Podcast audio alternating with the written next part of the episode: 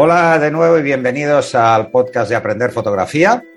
Eh, hoy tenemos a Rey y al que va cambiando de nombre, Giordano. Para los, esto, esto no lo sabrán los del grupo de que los del grupo sí, pero el resto no sabrá de qué estoy hablando, porque soy así de toca narices. Eh, eh, me ha hecho feliz saber un detalle de la fecha de nacimiento, nada más. Total. Total. Eh, bueno, deciros que tenemos los cursos en aprenderfotografía.online y en studiolightroom.es y tenemos un grupo de Telegram que tiene una barbaridad de gente, ya he perdido la cuenta, ahora os lo digo porque lo tengo por aquí abierto, 2.454 miembros, que es una barbaridad. Y bueno, hoy vamos a hablar de un tema que nos parece a los tres que estamos muy interesante. Eh, Fran hoy no puede estar, pero seguro que también le parecería muy interesante. Y a Jesús también, que es el cuarto administrador, el quinto administrador del grupo, que es sobre mm, cómo comentamos las fotografías, cómo podemos ayudar a la gente con nuestros comentarios, un poco diferenciar eh, lo que es un comentario que, aunque sea duro, pretende enriquecer a la persona que lo lee y eh, ayudarlo a evolucionar. Luego hablaremos también de algo poco frecuente que es la autocrítica. Eh, cuesta mucho, eh, cuesta una barbaridad, pero hay que ser autocríticos si queremos evolucionar en nuestras fotografías. Así que mm, Adelante. Eh, ¿Qué pensáis de esto de los comentarios? Eh, al margen de que los comentarios sean esto de que es una persona que no conoces en persona, que está en un grupo, que no sabes quién es, no, y te hace un comentario y te puede chocar, que esto es una barrera que hay que romper. Supongo que el primer consejo sería antes de subir una foto, estate un rato por el grupo, eh, intenta ver qué hace la gente, intenta ver el nivel, porque hay muchos niveles en un grupo, hay gente que está empezando y hay gente que es profesional en este grupo y, hay bastantes de cada, o sea, es de todos los niveles hay y para todos los gustos. Y luego hay eh, personas que les gustan tipologías o mm, tipos de fotografía muy diferentes, desde el paisaje hasta el retrato, pasando por todo lo demás. Así que, vale, pues Rey que llegó, llegado primero, te paso a ver, ¿qué, qué, piensas tú, Rey? Bueno, pues eh, en, mi corta experiencia eh, he vivido las dos cosas. He vivido el, exponer mi, trabajo a la crítica y he vivido el, que me pregunten. La verdad es que eh, me suele dar mucho corte opinar de una, de una fotografía o de una obra sin que me lo pregunten. Porque, porque básicamente considero que no, que no tengo nivel habitualmente para, para juzgarla adecuadamente. Y lo primero que suelo preguntar es cuál es la intención, porque eso me va a ayudar mucho a, saber si al menos esa intención en lo que respecta a mí se cumple o no de, lo que él quiere transmitir o de lo que él quería expresar eh, con esa obra. Pero, pero casi que más allá de, lo que supone criticar una, obra, que casi se lo voy a dejar a Jordano porque me parece que lo hace con maestría, eh, yo sí voy a exponer cómo, cómo, lo percibo yo cuando, cuando me expongo a ello. Lo primero que deberíamos eh, hacer es ser conscientes mm, de que el ego tiene que quedar fuera eh, y, de, y, de, que no es personal. Lo, lo, que estamos, por mucho que el trabajo pueda ser personal, cualquier comentario que nos hagan no es a nuestra persona. los seres humanos tendemos todo a llevarlo siempre todo a nivel personal, eh, ya sea fútbol, sea religión o sea política, cualquier, cualquier afrenta a algo que nos toque de manera, eh, eh, pues va directamente a, a, una parte del cerebro que lo consideramos un ataque personal y reaccionamos en consecuencia. Y, eso es lo primero que tenemos que ser conscientes, de que no es, no es un ataque personal. dejar el ego fuera e intentar que cualquier cosa que te digan al respecto eh, te, aporte. Eh, voy a, recordar eh, una vez que a mí me molestó especialmente una, crítica en, puesta en el grupo de Aprender Fotografía, que recuerdo que era una, imagen de tres molinos donde el camino que había delante de esos tres molinos estaba inclinado, está geográficamente inclinado. Y, y, recuerdo que el primer comentario que me hicieron fue la foto está torcida. Hace daño a la vista, me produce toque. Y yo me pillé un rebote del copón. es que si te lo sueltan así es, es, un poco heavy, ¿no? Pero bueno. Yo me pillé un rebote del copón porque, porque digo, si, si tú miras la, la, la, arquitectura de, de, los edificios que aparecen en la fotografía, verás que no está torcido.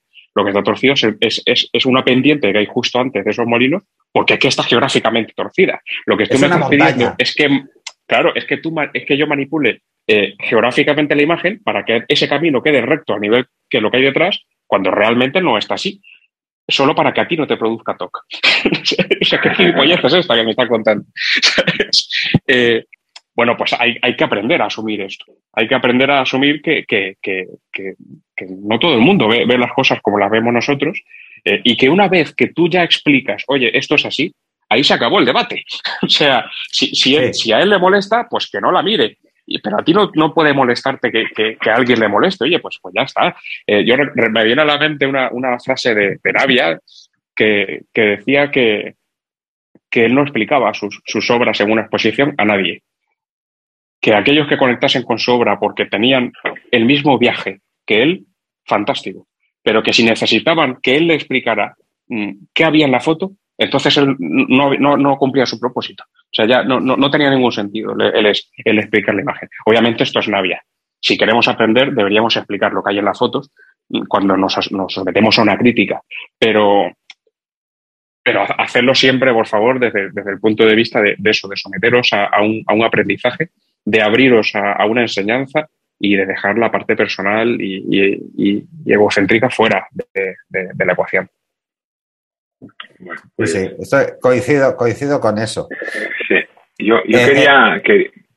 Perdona, Peri. Sigue, sigue.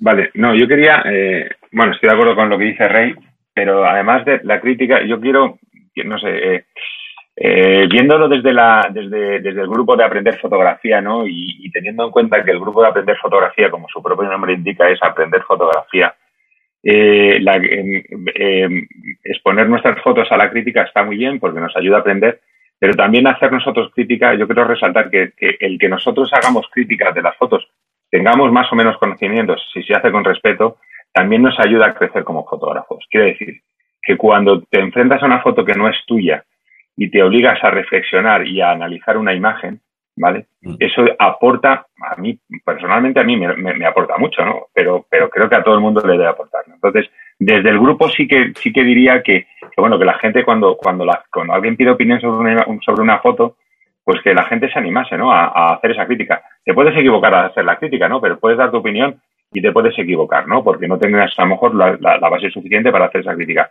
Pero, pero en ese intercambio de opiniones, pues bueno, seguramente que, habrá un crecimiento, ¿no? Y siempre que se hace desde, se haga desde el respeto y, y haciéndolas en serio, evidentemente, eh, yo creo que, no hay problema, ¿no? Eh, lo que dice Rey sobre el tema del ego eh, es importante, ¿no? O sea, cuando, cuando sometemos, cuando publicamos una foto, como cuando se, cuando se hace cualquier tipo de publicación y nos sometemos a, la visión pública de nuestro trabajo, evidentemente eh, algo, de, algo de nosotros va, en, va, en, ese, en eso, ¿no? Quiero decir que, es muy difícil mantenerse al margen, dominar los egos es importante, ¿no? Y como yo siempre digo, el ego en los fotógrafos siempre es un poquito más alto que en el resto de los mortales, ¿no? Porque, bueno, tenemos esa, esa predisposición a, exhibirnos, ¿no? No nosotros mismos, sino de nuestro, trabajo, ¿no? Pero, pero dicho esto, está claro que cuando publicamos una imagen, tenemos, tenemos que estar preparados y tenemos que someternos a cualquier tipo de crítica, la que nos gusta y la que no nos gusta. Vuelvo a repetir, ¿no?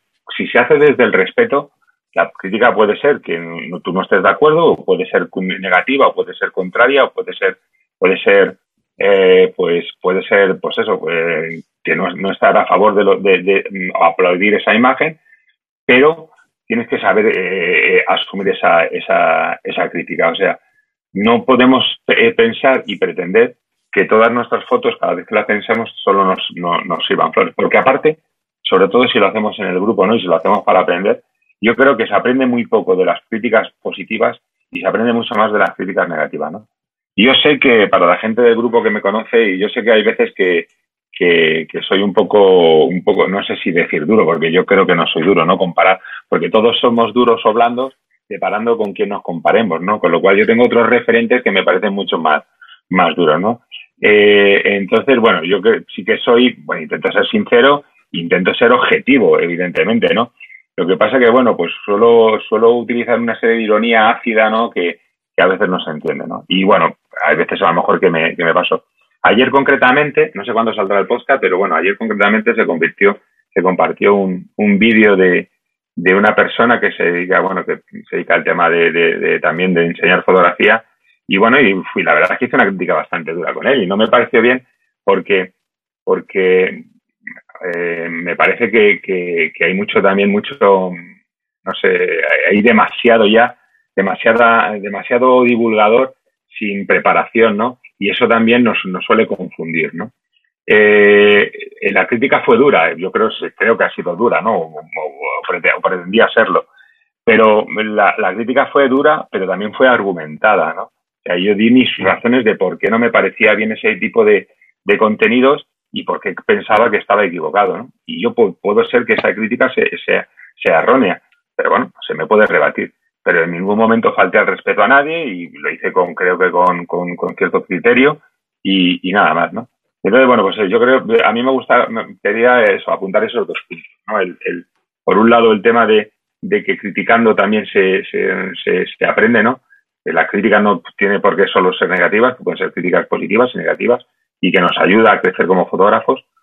Y luego eso, que, que, que, la crítica siempre que se haga desde el respeto, te puede gustar, te, puede gustar más o te puede gustar menos, pero el someterse a un, el someter tu trabajo al público, pues, pues tiene eso, ¿no?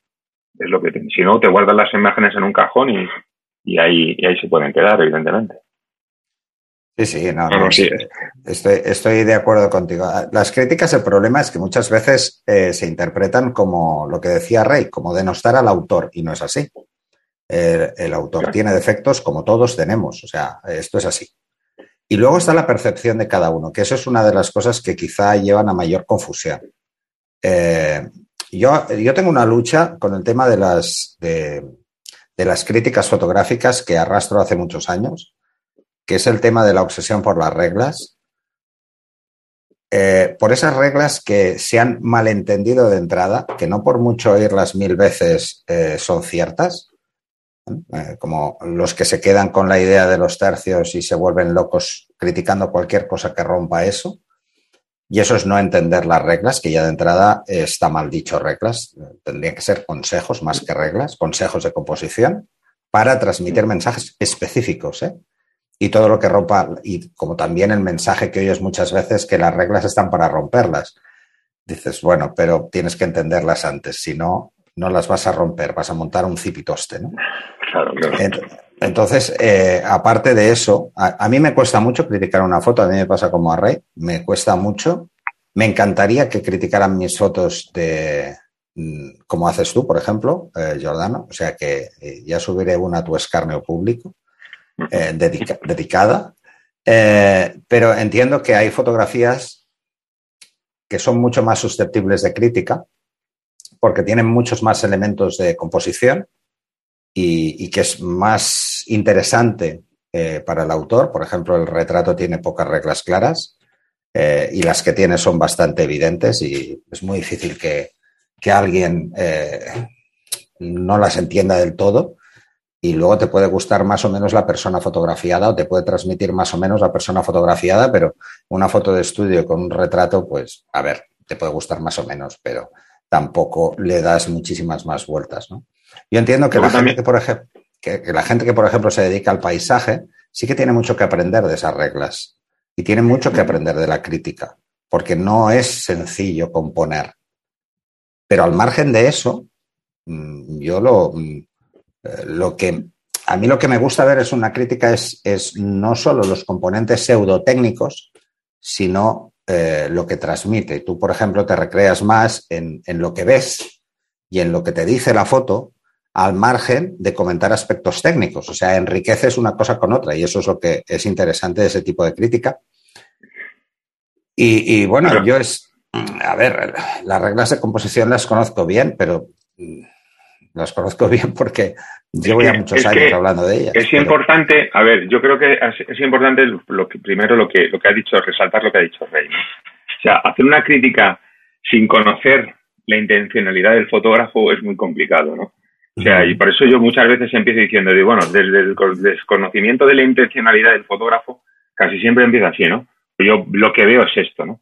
Es importante, bueno, puntualizar el tema de las reglas, pero las reglas, como dices tú, no son reglas, son, son pautas estéticas, ¿no? De cómo podemos hacer visualmente una foto más estética al ojo, ¿no? Por las, por, por, por porque, porque las normas esas eh, lo que ayudan es, a, a seguir unas pautas estéticas pero todo depende de la intencionalidad del fotógrafo. Y entonces, mm. desde, desde ese desconocimiento, pues es muy difícil hacer una crítica, ¿no? Eso para empezar. Y luego, eh, eh, es importante, claro, hacer una crítica, bueno, pues si cuando son fotos de, gente que está empezando, pues bueno, pues puedes marcar, eh, hacer esos puntos de, de, fallos de composición, de fallos de alguna regla, tener en cuenta, pues no sé, la regla de la mirada, si es un retrato de que en un movimiento, que en una escena que se mueve hacia un lado o algo así, ¿no? Pero también es, es importante saber qué pretende contar la, foto, ¿no? Esta mañana precisamente, pues también ha habido, ha compartido un paisaje un, compañero del grupo, que no me acuerdo ahora el nombre, y bueno, pues era una puesta, era un amanecer sin, sin chicha ni limonada, ¿no? Como se suele decir, ¿no? Pues simplemente era, era un cielo azul con un, con un fondo azul y entonces eh, realmente eh, hablar de la foto es muy complicado. ¿Por qué? Porque, porque realmente si la foto no, cuenta nada, pues difícilmente vas a poder sacarle mucho jugo, pero porque realmente el fotógrafo no ha puesto nada más de sí, ¿no? Entonces, si, si luego esa crítica me gusta, no, la verdad es que luego el, chaval, pues hombre, se la ha tomado bien y no, no, había, no, había ningún problema y tal y cual, hombre, también tampoco, tampoco la crítica ha sido, ha sido para, para, cortar cabezas, ¿no? Pero me refiero que, que, hablar de la, de la, temática, de la sustancia de la fotografía, que es la parte que a mí me interesa, ¿no? Yo cuando siempre, cuando hablo de fotografía, bueno, pues a mí la parte técnica, igual que cuando se empieza a hablar en el grupo de cacharreo y tal, ¿no? Yo normalmente siempre me aparto porque a mí esos temas, pues no me motivan. A mí me importa lo que es el, el contenido, ¿no? El, el, de, de, la imagen, ¿no? Y, y, y cuando se, se cuentan historias y cuando se, se habla de, de pues de, lo que hay dentro de la imagen y de la intención del fotógrafo de, la imagen. Por cierto, quería, no sé si puedo hacer un comentario, es que se me acaba de venir a la cabeza, porque eh, hablando de, críticas y tal, ¿no? Eh, esta, semana se han, se han, ido proponiendo ya los temas del mes y, y, ha habido alguna propuesta muy interesante, ¿no? Y ha habido, bueno, comentarios también y críticas pero, pero, pero se han subido imágenes muy, muy interesantes, ¿no? Y hubo una persona que hablando de, eh, como dijo, dice, no, es que, es que no es real, ¿no? Dice, una foto que no me acuerdo ahora cuál es, pero me, acuerdo del comentario, ¿no? Dijo que, dice, es que esta fotografía no representa la, realidad, ¿no?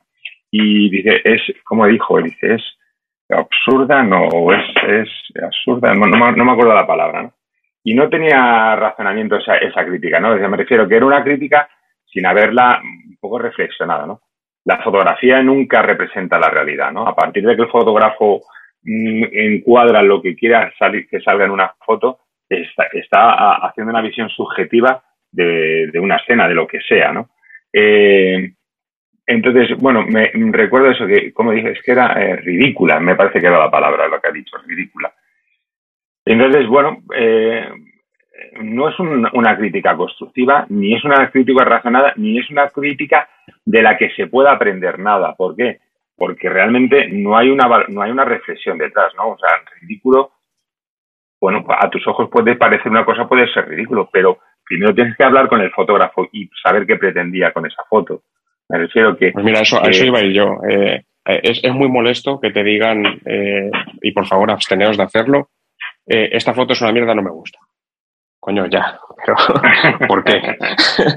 es decir, a mí, a mí de qué me sirve que tú me digas esta foto es una mierda, no me gusta. O sea, pues vale, pues ya está. Pues no te gusta, coño, pero si, si realmente lo que pretendes es eh, contribuir en algo, deberías argumentarme, o poder argumentarme porque. estaba, estaba viendo ahora la foto en cuestión, ¿eh?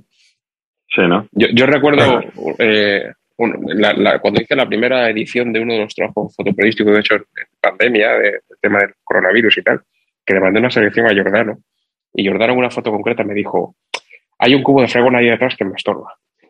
Y claro, mi primera reacción fue, fue decirle, a ver, Jordano, esto es fotoperiodismo, tío, si el cubo estaba ahí, pues estaba ahí. Pero a mí eso se me quedó en la cabeza y luego dándole vueltas digo, joder, yo podía haber quitado el cubo. O sea, es verdad que yo ese cubo no lo puedo quitar en Photoshop, pero yo podía haber quitado ese cubo de fotos si sabía que iba a fotografiar una escena ahí. bueno, o simplemente podías haber variado el ángulo para que no saliera. Sí, sí, claro, no. Sí, fue, eh, realmente era una foto que, se produjo en ese momento y yo disparé varias, varias secuencias en esa escena y ya está. Pero luego me di cuenta y digo, joder, pues eh, si voy a, trabajar en esta zona durante mucho tiempo, porque estamos aquí confinados, debería cuidar qué encuadro y, debería, y debería cuidar qué, sale ahí y, que no se lleve el protagonismo de otras cosas que me interesa más enseñar, ¿no? Y entiendo que ese era el camino que, al que se estaba refiriendo Jordano, que yo originalmente entendí como, se tuvo que quitarlo de ahí, digo, joder, porque no puedo quitarlo de ahí, que yo no puedo quitar esto Photoshop, que esto, que esto es fotoperiodismo. Bueno, pues eso es una crítica constructiva y además a mí me dejó reflexionando eh, eh, con respecto a qué incluir y qué no incluir en un encuadre o si yo, o qué, podía hacer yo antes de, de, fotografiar una escena, mm, sin, quitarle veracidad a esa escena y sin quitarle la cotidianidad que, yo, quería, que yo quería retratar. Pero si lo que decimos es, eh, por ejemplo, esta foto está torcida, es una mierda, joder, pues vamos a decir a Robert Frank que sus americanos son una mierda.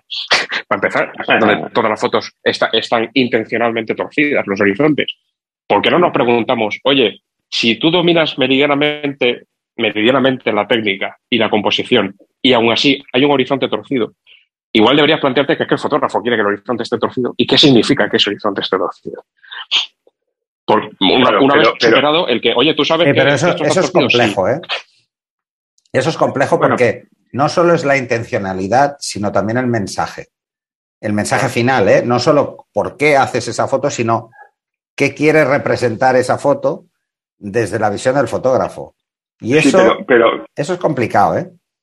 Déjame, a ver, en, el, caso de Robert Frank, a mí, a mí una vez hay, mucho más en lo de los horizontes. Pero, por ejemplo, se me viene a la, a la, a la cabeza una foto muy famosa de, Gary Winogrand en la feria de, de, Nueva York, en la Expo, no me acuerdo cómo se llamaba, creo que en la Expo de Nueva York, donde hay un banco con una, unas chicas que, son tres historias maravillosas en un banco. Bueno, pues esa foto está torcida de tal manera que en la parte superior de la foto se produce un triángulo y en la parte inferior de la foto se produce otro triángulo.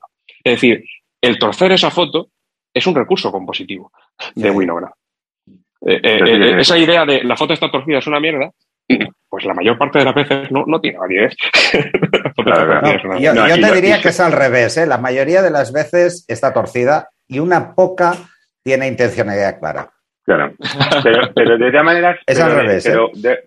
Pero, por ejemplo, pero, pero cuando, cuando se desconoce un trabajo y cuando se desconoce ah, una intencionalidad, lo que también eh, hay que ser hay que ser hay que ser prudente, ¿no? Precisamente también esta semana ha, entrado un, un, un, compañero nuevo en el grupo que ha compartido unas imágenes de, no sé, es que dijo un nombre que bueno, son creaciones digitales, son como píxeles digitales, son unas imágenes compuestas por ordenador, pero bueno, me dijo un nombre, pero yo, yo ya soy muy mayor, soy más mayor que Pérez. Y, y... Eso es lo que me ha hecho feliz hoy. que no había caído. Y, en unas imágenes de ordenador sin, sin ningún tipo de, sentido ni criterio. ¿no? Y yo cuando las vi en el grupo, que además uno eh, salió una cara como una cara dibujada y pixelada de David Bowie y bueno, y una serie de imágenes que, que, que no tenían ningún, tipo de coherencia, ¿no? Entonces, bueno, yo cuando vi las imágenes ahí dije, digo, hostia, digo, ¿esto qué es? No? Digo, ¿quién ha, ¿quién ha metido esto aquí? Y, y, claro, yo al principio, pues, siendo prudente, dije, oye, ¿esto de qué va, no? O sea, yo primero, yo primero pregunté, ¿no? Digo, oye, yo no, le veo, no le veo sentido, no le veo conveniencia, no le veo conexión argumental entre las imágenes, no veo nada, ¿no? Y ya, bueno, pues ya me explicó, pues, debe ser un chavalito joven, que tal y cual, que le gustaba jugar con el ordenador y que, creaba ese tipo de, imágenes. Bueno, pues vale, pues ya está, ¿no? No pasa nada. Pero no puedes entrar tampoco, si no conoces una cosa, tampoco puedes entrar ya de huella y decir, oye, esto qué puta mierda es, ¿no? Porque realmente a lo mejor te pueden callar la boca. O sea, que, como por ejemplo con lo de los triángulos, ¿no? Si tú ves la, la, la foto esta de Bueno Brand que estabas comentando, no, pues la foto está torcida, bueno, pues y entras así a saco, pues lo lógico es que te, que te pegues el, el galletón, como es lógico, claro. es que, es, me, recuerda una, eso es fácil que pase, un ¿eh? foro. Me recuerdo un foro donde estaba la famosa fotografía esta de la, de la barandilla con la bicicleta de Cartier Bresson y, la puso alguien y nos dijo que era de Cartier-Bresson. No fue el foro nuestro, ¿eh? fue, otro foro, es que no recuerdo qué foro fue.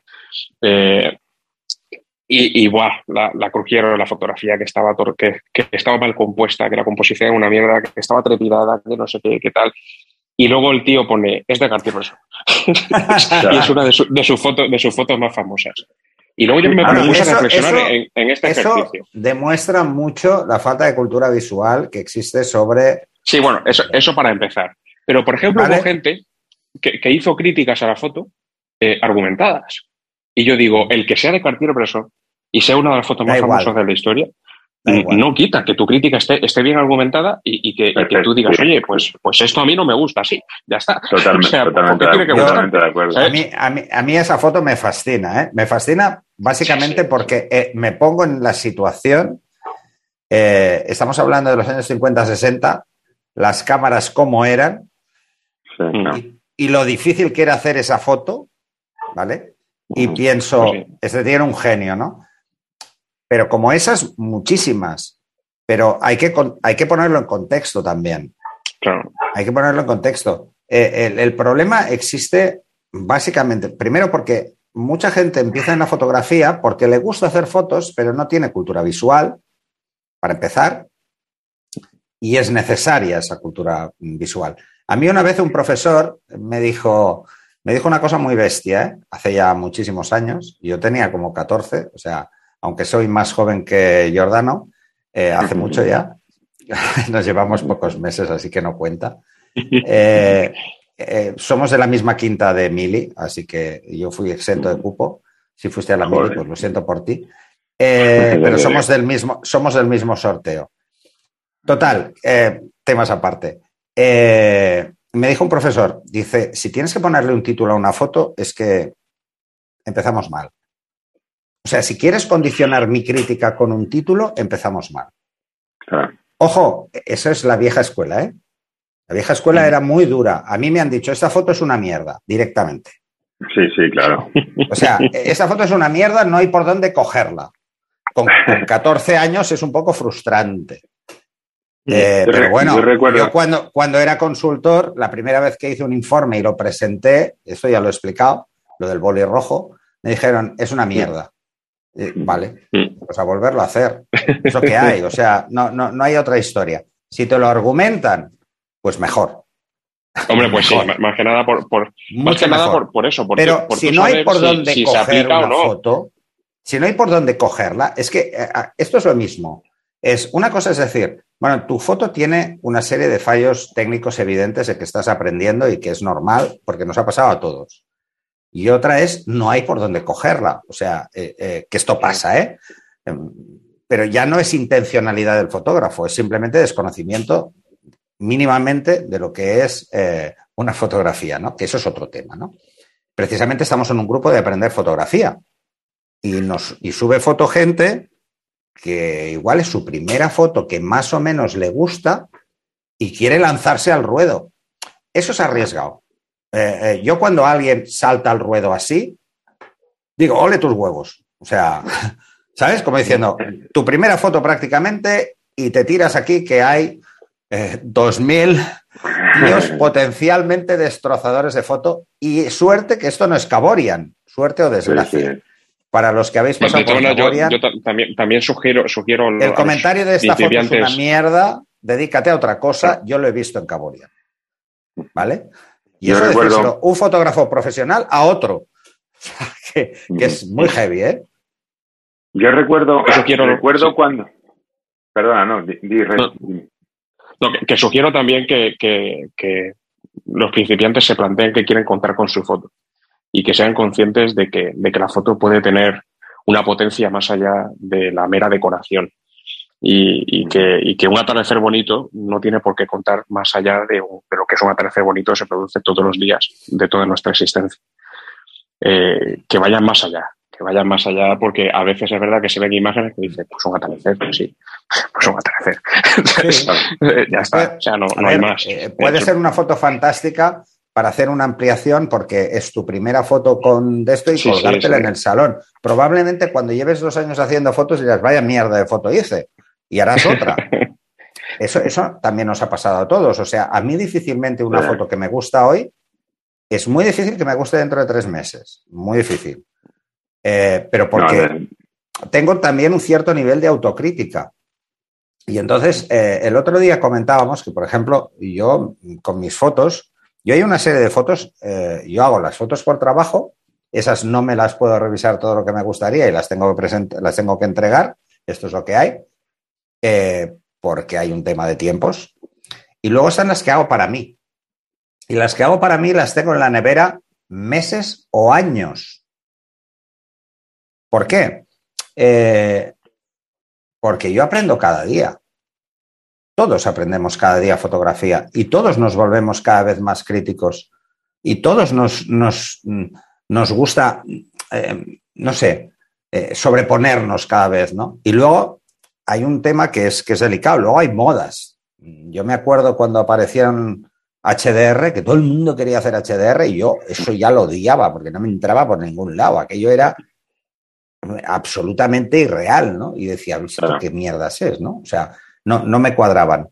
O, por ejemplo, cuando se pusieron de moda los degradados selectivos, ¿no? En digital, porque en químico ya se hacía, pero en digital y la gente hacía unos degradados selectivos que dices, joder, es que no hay por dónde cogerlo. Una cosa es que tú hagas una foto en blanco y negro y dejes, pues, por ejemplo, es un retrato con cierto toque de erotismo y dejes los labios rojos. Pues bueno, mira, es raro, sí, es raro, porque los selectivos son raros, pero puede tener cierta intencionalidad. Lo otro es seguir una moda y hacerlo mm, por sistema, ¿no? O, por ejemplo, mm, cuando se pusieron de moda las, las pieles de porcelana, ¿no? Entonces no veías un puñetero retrato que yo decía, a ver, estos han visto a la Sara Montiel en la tele con la malla cuando eran pequeños y se han obsesionado. Dejaron de existir los poros. Sí, o sea, eh, evidentemente todo, la fotografía no está exenta de modas, no está exenta. Y luego te das cuenta, pues, por ejemplo, con los paisajes, pues, eh, y además lo ves en tutoriales en YouTube y en todas partes, el, jugar, pues, por ejemplo, eh, con las zonas de forma extrema para buscar texturas absolutamente imposibles y darle una, una tridimensionalidad que no existe, ¿no? O que, no es tan bestia, ¿no? Amigos, me tengo que marchar. Ah, pues, eh, pues nada. mira, solo decir una, cosa más, un apunte más. Eh, yo hoy estaba escuchando una, una, entrevista de un fotógrafo español que no conocía, que es Oscar Molina, y me tomé la molestia de ver su trabajo y, me he sentido absolutamente incapaz de analizar su trabajo y, ahora mismo de comprenderlo siquiera. Es decir, me va, a requerir, me va a requerir sentarme a estudiarlo muy profundamente porque es un trabajo muy denso. Eh, con lo cual, lo último que quiero hablar de la crítica fotográfica desde mi punto de vista es que también seamos humildes. Eh, y cuando no entendemos un trabajo, me remito al podcast de las emociones de Giordano, eh, seamos tan humildes de, saber que igual, o de pedir que igual no entendemos el trabajo, porque nos falta cultura o nos falta información o, nos falta eh, eh, otros elementos para poder entender ese trabajo.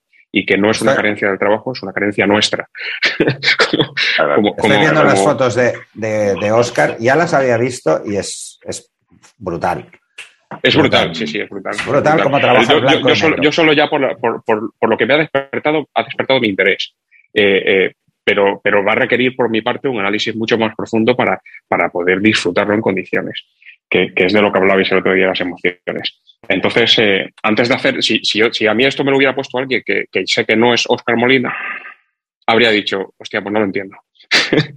y, eso no significa una carencia del autor, una carencia con total seguridad por, mi parte. Y eso hay que tenerlo en cuenta a la hora de hacer una crítica fotográfica. Además, vende las fotos a un precio más que razonable. Eh, nos vemos, ahí. Nos vemos, Rey. Yo quería apuntarnos, un abrazo. hablando del... Venga, hasta ahora, un abrazo.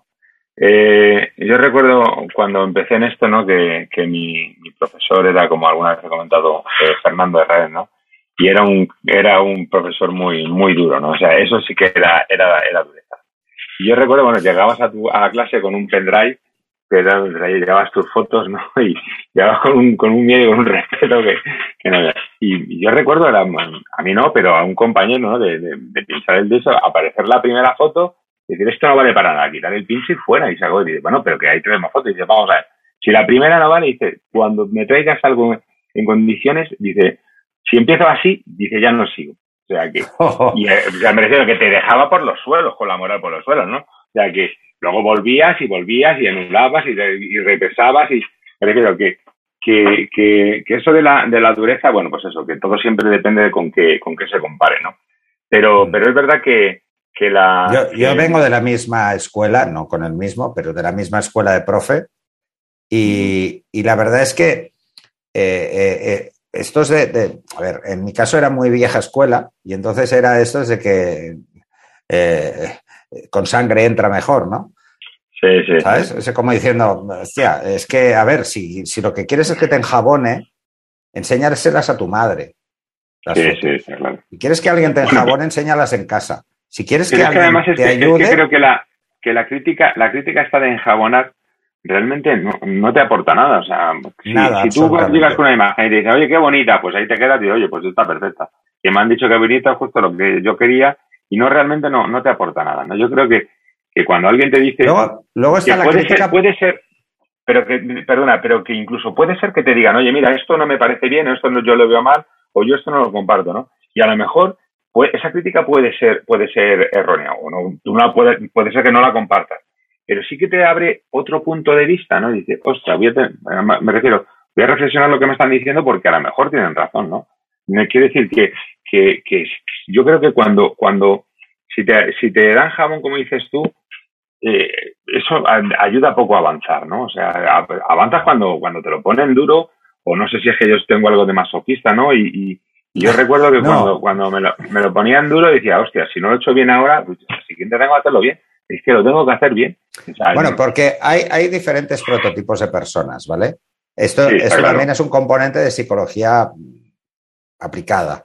Eh, esto a mí me ha pasado dando clases, o sea, estar haciendo una foto, ver el resultado eh, de un alumno y, decir, hostia, ahora cómo le explico a este que no ha entendido una mierda. no se ha enterado de nada.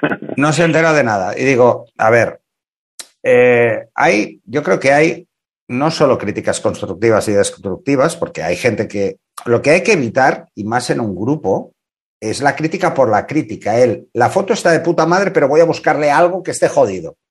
Eh, ah, eso tampoco vale. O sea, esto para mí, ¿eh? O sea, hay gente que le vale, pero para mí no. A mí, por ejemplo, que subo una foto y me digan, em, yo qué sé, tiene una arruga el vestido. Digo, vale, sí, tío, es un vestido, macho. O sea, no te jode. O sea, claro, claro. Eso, eso sí es quizá llevarlo al exceso, ¿no? al buscar eh, la crítica pejiguera, más que la crítica fotográfica, ¿no? Pero decirle a alguien con buenas palabras y argumentalmente que su foto no vale, es lo más, eh, lo mejor que puedes hacer por esa fotografía, por, ese, esa persona para que evolucione, para que aprenda. Si realmente, si realmente quieren. Pero eso que decía Rey al principio no te lo tienes que tomar como una crítica a tu persona. Claro, claro. Sino a esa foto. Puedes tener mil fotos buenas y, esa, pues no. Lo que pasa es que hay que pasar a todos. Hay que entender, ¿no? Que cuando, cuando, cuando, cuando publicamos una foto, cuando las ponemos al público y nos metemos a la crítica, y yo entiendo, eh, eh, es como quedarte desnudo, ¿no? Ante la gente, ¿no? Mm. Dice, hostias, eh, todo el mundo te va a señalar, ¿no? Y eso a las primeras veces te duele, o sea, eso, eso es así, o sea, que me refiero, yo creo que todos hemos pasado por ahí, ¿no? Cuando las primeras veces cuando tú ibas con toda tu ilusión del mundo y te presentabas una imagen o presentabas un trabajo, ¿no? Y, claro, te desnudas, o sea, eh, me refiero, te descubres ante el mundo y te quedas así diciendo, bueno, pues aquí me tenéis, me podéis apedrear, me podéis linchar, ¿no? Entonces, evidentemente esas primeras hostias esas primeras hostias duelen.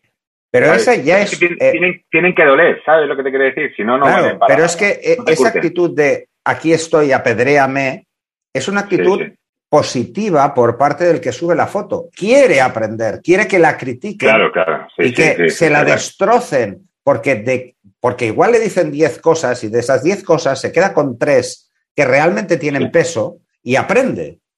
Porque igual hay siete que las descarta porque no las comparte. Pero mira, acabas de decir una cosa, cosa importante. Una cosa creo que acabas de decir una cosa importante. Eh, a lo mejor te dicen 10 cosas y no tienes por qué tomarte las 10 cosas al pie A lo mejor tú de esas 10 cosas que te han dicho, pues tomas y te dice, oye, pues a mí me valen estas tres. Mira, yo con estas tres no, no, no lo comparto. Eso es lo que decía. Estas tres, estas tres sí, que me interesan. No, pero, pero eso te digo que, que tampoco hay que tomárselo todo. O sea, que la gente te puede decir lo que quieras y tampoco tú te tienes que tomar las cosas al pie de la letra. O sea, me refiero que la gente puede decir misa y si tú tienes un criterio o tu intención la tienes más o menos clara, sabes a lo que, a lo que vas, ¿no? Pero eh, ese detalle sí es importante. Dice, oye, me han dicho 10, oye, yo no estoy de acuerdo con estas siete, pero mira, estas tres que me han dicho, sí que a lo mejor me, eh, estoy de acuerdo. Y te aportan, evidentemente, ¿no? Eh, no tiene que ser todo eso blanco es enriquecedor. Eso es muy enriquecedor porque si la persona realmente se mete en la foto e intenta no, no, ponerte en tu, no ponerse en tu lugar, porque eso no se puede hacer, ¿vale? Porque no sabes cómo estaba la persona, su estado anímico en ese momento, no tienes ni puñetera idea ni lo que significa para esa persona esa fotografía, porque puede significar mucho más de lo que nosotros pensamos. Imagínate, pues, por ejemplo, un reportaje de, Rey que sale su hija. Hay un concepto más allá del retrato, o sea, es su hija. o sea, eh, es como si yo le hago fotos a mis hijos, o sea, eh, la foto puede ser mejor o peor técnicamente, pero joder, es parte de mí, es parte de lo que soy. eso es, eso es diferente. Eso es, otro tema, ¿no? Y es muy difícil. Es otro tipo de fotografía, es otro tipo de fotografía. Pero ¿qué pasa? Que la mayoría de gente cuando aprende, ¿con qué practica? Con amigos, familiares, con su casa. Cuando hace una foto, la hace de su casa. Si tú le dices, coño, esa pared está desconchada. Digo, bueno, sí, coño, ¿qué le voy a hacer? Es, que cuando, cuando fotografiamos temas personales, pues evidentemente... Es delicado. Y aparte que no, no, podemos, no, no solemos ser muy objetivos, ¿no? Con, no. con, esas, con esas historias. Y, luego, por ejemplo, la, foto en cuestión que, decías antes de que era ridícula, eh, eh, a ver, no, yo no dije que. Yo no, no, no, tú no, tú no, tú no. Que hubo un comentario que dijo que era ridícula eh, de una chica, además. Una chica que vio reflejada a otra chica en actitud de boxeo. Sí, exactamente, esa, esa era la foto. Esa es, sí, sí, es que he buscado simplemente ridícula y salía tres veces por la misma persona y digo, es esta. Eh, es esta, es esta seguro. Y entonces, yo vi esa foto, mm, hay que entender el concepto de ridícula. Es, ¿tú qué quieres? ¿Presentar el boxeo como tal? Si es así, es ridícula. Es ridícula porque no es representativa. Claro. ¿Vale? Por, eso, primero, por, eso primero hay que conocer la intención del fotógrafo. Eso es. Entonces, tú lo que quieres es eh, poner a una niña mona haciendo actitud de que boxea. Eh, pues bueno, podrías haberlo hecho mejor. ¿Vale? Eh, realmente el encuadre no está bien, la luz no está bien, no genera no una gran, dramatismo. No es, una gran foto. Es una foto de estar aprendiendo y te pone una modelo delante y bueno, intentas hacer algo, ¿no? Salvando las distancias entre lo que puedes dominar o no dominar, tanto aspectos compositivos como de luz, eh, decir directamente que es ridícula no aporta nada. No, pero es que lo que no vale es decir ridícula y dejarlo ahí. Eso es lo que no vale. Es, tú puedes, eso es. Tú puedes decir, oye, esta foto no me parece ridícula y no me parece, no me parece, me parece ridícula por esto, porque no sé qué, por lo, o sea, y argumentar eso. Desde no, no, me parece ridícula y es porque no expresa la realidad. Y bueno, ¿quién ha dicho que la empecemos? ¿Quién ha dicho que la fotografía expresa la realidad? Nunca expresa la realidad. Empezando por ahí. Segundo, ¿cuál es la intencionalidad del fotógrafo? Porque a lo mejor la intención del fotógrafo no es expresar esa realidad. Con lo cual, eh, es que no, empezamos mal, ¿no? Además, digo si que, ves el resto de fotos que subió de esa, dices, lo que busca es simplemente eh, que salga mona la niña, nada más. Es que es así. Sí, eso, eh, eh, eso me parece. Y es que tengo, yo no sé por qué, pero, pero cada vez que veo de, y, ostras, que no a ver cómo se toma esto que voy a decir, porque no quiero que se me malinterprete, ¿no? Pero cuando veo fotógrafos, y sobre todo si están empezando, ¿no? Que son, pues eso, latinoamericanos, ¿no? Y, de, de, de, la zona de por ahí, de allí, de, del charco y tal, no sé por qué, pero hacen todos ese tipo, ese mismo tipo de, por lo menos lo que yo veo en el grupo, ¿no? que todos hacen ese mismo tipo de foto de la típica chica mona, la típica chica, ¿sabes? Así, eh, y, dices, ostras, esto no, no funciona, ¿no? No porque me resulta, a mí personalmente me resulta empalagosa, ¿no? Eh, no es que de, entrada, independientemente del, lugar, eh, yo te entiendo perfectamente, quizá interpretamos ese tipo de fotografía como una fotografía de entrada sexista, porque solo buscas la niña mona sin expresar nada más. Luego, que existe también eh, en esas culturas, existe eh, pues mucho el hacer fotos a quinceañeras. Esto yo lo he vivido en Cuba, o sea, estaba de vacaciones y me encuentro un fotógrafo pues haciendo fotos a una niña que digo, bueno, pues sí, sí, me parece muy bien, pero estas fotos, joder, me recuerdan las de los años 50, ¿sabes? O sea, es, es más repetir y repetir y repetir. Y no por mucho repetir una escena va a ser mejor. Y al final se acaba haciendo siempre un calco de lo que has visto, ¿no? Y una de las cosas que le puedo recomendar al que quiera y al que no quiera, pues también, pero yo lo lanzo, es que cuando te plantees hacer una foto de estas, que es una foto que va a caballo entre lo que es un book y lo que es una foto de moda o es una foto de buscar algo así, dale una vuelta más, o sea, una vuelta de tuerca. Eh, no la hagas tan plana, no, no juegues con una luz tan simple, sino complícala un poco, ¿no?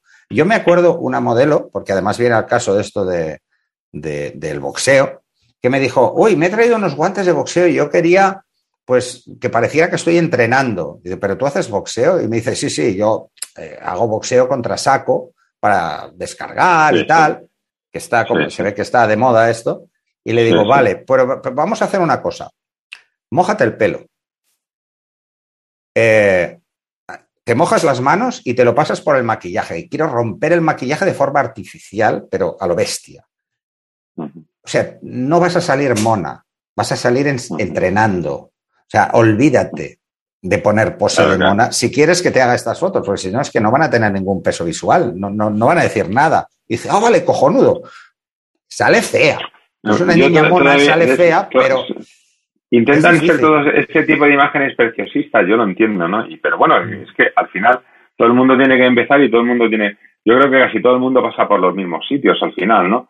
Pero culturalmente sí que parece que, esas zonas, pues da, no sé por qué, da más a ese tipo de, de, fotos, no sé. Bueno, tú eh, piensa que, que, en cada país la cultura del cuerpo, la cultura de la imagen eh, es, diferente, ¿eh? es diferente, eh, yo a ver, yo me acuerdo un anuncio que, por ejemplo. Había, había, escuchado que por Venezuela o por ahí, no recuerdo dónde, ¿no? Que además es que las mujeres se gastaban una pasta en, en, en, operaciones o no sé qué rollos. Sí, sí, en varios países. en Latinoamérica. Que, cultural, culturalmente, eh, no sé, lo, se, se lleva, ¿no? Que bueno, sí, sí. No, no, pero bueno, eso, va. Pero yo, por ejemplo, te, pondré un ejemplo que enseguida vas a reconocer. O sea, hace unos años se puso muy de moda un anuncio de DAP, de jabones, con, chicas no de moda, que eran, eh, había de todo tipo, cuerpos de todo tipo. Y esto se puso muy de moda aquí. Esto no funciona en, otros países de la misma forma. es que es así. O sea, es que hay que entender que además las reglas de composición, eh, y tú lo sabes de sobras, hay algunas reglas de composición que en función de la cultura son ligeramente diferentes. Entonces, se tiene que entender. O sea, la cultura visual de un europeo no es la misma que un americano. Eh, los norteamericanos tienen una cultura más similar, pero no, no es igual. ¿Vale? Es un poquito más occidentalizada, sí, sí. Está más occidentalizada, pero por ejemplo, el mercado asiático tiene otra visión totalmente diferente. Entonces, que, que eso pase eh, es, es hasta lógico. Es hasta normal. Sí, sí, sí, está claro, está claro. Pero te digo que, es, solo reconocer cuando, cuando, no sé si es un, ¿sabes? a veces me sorprende a mí mismo, ¿no? Porque además eh, me parece que en el grupo también me pasó una vez, ¿no? Porque llegó una chiquita, una chiquita, una chiquilla, o no sé, no, no, lo digo, no lo quiero decir en, tono paternalista o, pues bueno, me presentó unas fotos, ¿no? Y, y, entonces, lo primero que yo dije, digo, esta chica tiene que ser caribeña o de por ahí, ¿no? Por el tipo de color que tenían las fotos, ¿no? Y, lo primero que se me ocurrió es decirle, pues, yo estoy en el grupo y estoy como si estuviese eh, eh, eh, en el bar con los amigos, ¿no? Pues, yo ya creo que todo el mundo me conoce y que, y que todos nos conocemos, ¿no? Y entonces lo primero que se me ocurrió dije, dije digo, ¿de dónde eres? Dice, ¿y eso qué? Y me dijo la chica, ¿eso qué importa? Digo, pues, digo, perdóname, es verdad, no nos conocemos y tal. Digo, pero, digo, y me dijo la chica, no soy, pues eso, no sé si la cubana o de por ahí, ¿no? Una zona del Caribe. Y digo, digo, digo, joder, digo, me lo temía, digo, digo, lo sabía, digo, lo, había reconocido. Y la chica se enojó un poco por eso, ¿no? Pero yo no lo, no lo decía en el más sentido. Me sorprendía a mí mismo de reconocer de, eh, un poco la, de dónde venía, o sea, de dónde era la, por la estética. por el tipo, por la estética de la, de la imagen, ¿no? Pero a ver, hay que, hay que entender que esto no es un tema de, de, xenofobia. ¿eh? no, no, no, que, no, simplemente es que entendemos la fotografía de forma diferente cada cultura. Eso es precisamente algo que enriquece. O sea, eh, a, ver, a mí me gustaría poner un ejemplo bastante claro. O sea, eh, todos conocemos, pues, por ejemplo, las, las, ¿cómo se llama? La mexicana esta, siempre se me olvida. Pues, estoy fatal. Yo, ¿eh? para los nombres no, no cuentes con para los nombres, no cuentes conmigo. ostras. Bueno, ya, ya me bueno, Pero bueno, eran, hacía unos cuadros con unos colores, sobre todo rojos y muy bestias. Eh, era una pintura. ¿Pero pintora te refieres? Sí. Sí, sí, la de las cejas, coño. Es que ah, Frida Kahlo. Frida Kahlo. Frida Kahlo, hostia, Frida Kahlo. Frida Kahlo tenía una cultura visual mexicana, o sea, era muy de allí, o sea, no, no, no es la misma que aquí. Y, y ha trascendido universalmente, sí, pero también la historia de la propia mujer, o sea, lo que ha trascendido es todo, lo que engloba y todo lo que era. Eh, pero evidentemente la cultura visual es diferente. Eso no, dice ni que sea mejor ni que sea peor, ¿eh? Es simplemente. No, no, no, no, es, distinto. Y hablando de eso de la cultura, ¿no? Yo recuerdo, hay, hay una fotógrafa que es de Israel y no recuerdo el nombre porque yo para los nombres soy un desastre. Bueno, te pasa como. Eh, pero, tiene, tiene un trabajo sobre todo de, ella debe ser que viaja mucho en autobús, ¿no? Y tiene viaje, eh, eh, fotos de retratos de gente en el autobús. Pero todos los retratos, tú, ves esos retratos, ¿no? Y los retratos están muy bien y está, eh, es muy interesante el trabajo y tal. Pero claro, todos los, la mayoría de los retratos, el, el 99%, te llama la atención porque los hombres están sentados, o los, los, los personajes, los modelos, los hombres o las mujeres, están sentados, se sientan en el lado eh, derecho de la imagen y están mirando hacia la, hacia la izquierda. La regla de la mirada, por supuesto, pues sitúa al personaje de izquierda y deja mucho más espacio al lado izquierdo, ¿vale? Y visualmente te crea un, poco, un poquito de conflicto, porque, pues claro, los, los israelitas, por lo visto, pues claro, escriben al revés, ¿no? O sea, en, el, en el este, ellos están acostumbrados, o sea, me refiero que ese tipo de lectura a ellos les, les, les es mucho más fácil que a nosotros. tú lo ves y cuando ves una foto no pasa nada, ¿no? Pero cuando ves una foto, otra foto, otra, te llama la atención y, joder, siempre está el personaje en este lado y siempre mira hacia la izquierda, ¿no? Porque ellos escriben así, ¿no? Y mm. para un occidental que, nosotros escribimos de la otra manera, pues hombre, a ver, quizás esto es un poco rizar el rizo, ¿no? Visualmente, ¿no? Pero claro. Eh, no, pero eso sí, es cierto. Pero me refiero que si estás acostumbrado a leer, a, hacer lectura fotográfica y estás acostumbrado a, este tipo de historias, ¿no? pues hombre, te choca, ¿no? Evidentemente. Y además, es, un, tema es un tema puramente cultural, nada más. Porque precisamente el tema, cuando tratas en composición el tema de los puntos fuertes, su lectura es inversa. Nosotros vamos de izquierda a derecha y de arriba a abajo. Ellos van de derecha a izquierda y luego bajan abajo otra vez a la derecha. Nosotros bajamos a la izquierda. Entonces, pero. No sé, bueno, eso, no, sé. Yo sé que van de, de, no, no, no. Luego los, Luego los japoneses van de arriba abajo. Sí, de arriba abajo, sí, sí.